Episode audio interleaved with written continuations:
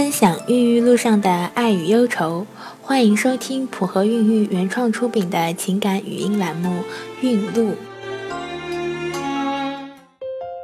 大家好，我是小何医生，又到了每周的孕路时间。小易从有记忆起就是个小胖妹，那是因为小时候用了过多的激素药物。虽然有点小胖，可是小易却一直很开朗，在学校里也很受欢迎。在小易的记忆里，从未在成长过程中有过什么烦恼，她也从没想过令她烦恼的事却在后面。刚结婚，小易和老公就被催着生孩子。谁知道备孕半年多都没能怀上，小易心里开始有些不安了。去医院做检查，医生询问月经情况，小易说自己一直是三个月来一次姨妈。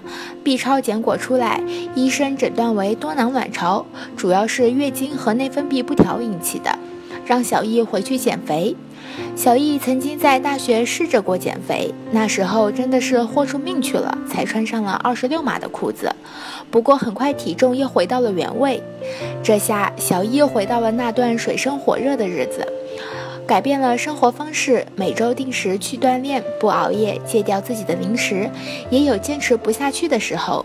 可是，一摸自己的小肚子，想到孩子，就一咬牙坚持下来了。减肥成功，小易开始了促排。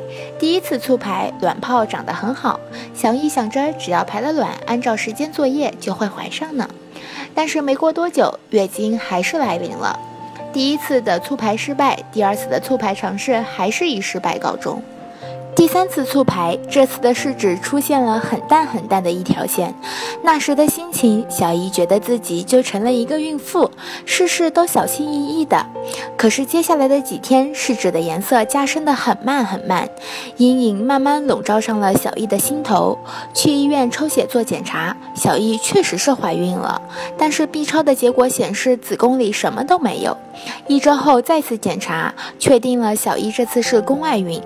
从未了解过宫外孕的小易，那时候真的觉得天都快塌下来了。好在医生耐心地为小易讲解各种治疗方案，温柔的语气安抚了小易的心情。老公也在一旁安慰鼓励小易。有着大家的支持和关心，小易积极地接受治疗，顺利地走出了宫外孕的阴影。也许是上天的眷顾，小易再次检查时，宫外孕的那侧输卵管没有堵塞，小易再次开始了备孕。按照医生开的促排卵药物和医嘱，定期记录基础体温，监测排卵，定期去医院复诊，同时控制着体重。这次一切似乎都顺风顺水了起来。奇迹总会出现，或早或晚罢了。现在，小易捏着自家宝宝的小脚，终于等到了属于自己的奇迹。这就是今天的孕路故事，普和孕育祝您一路好运。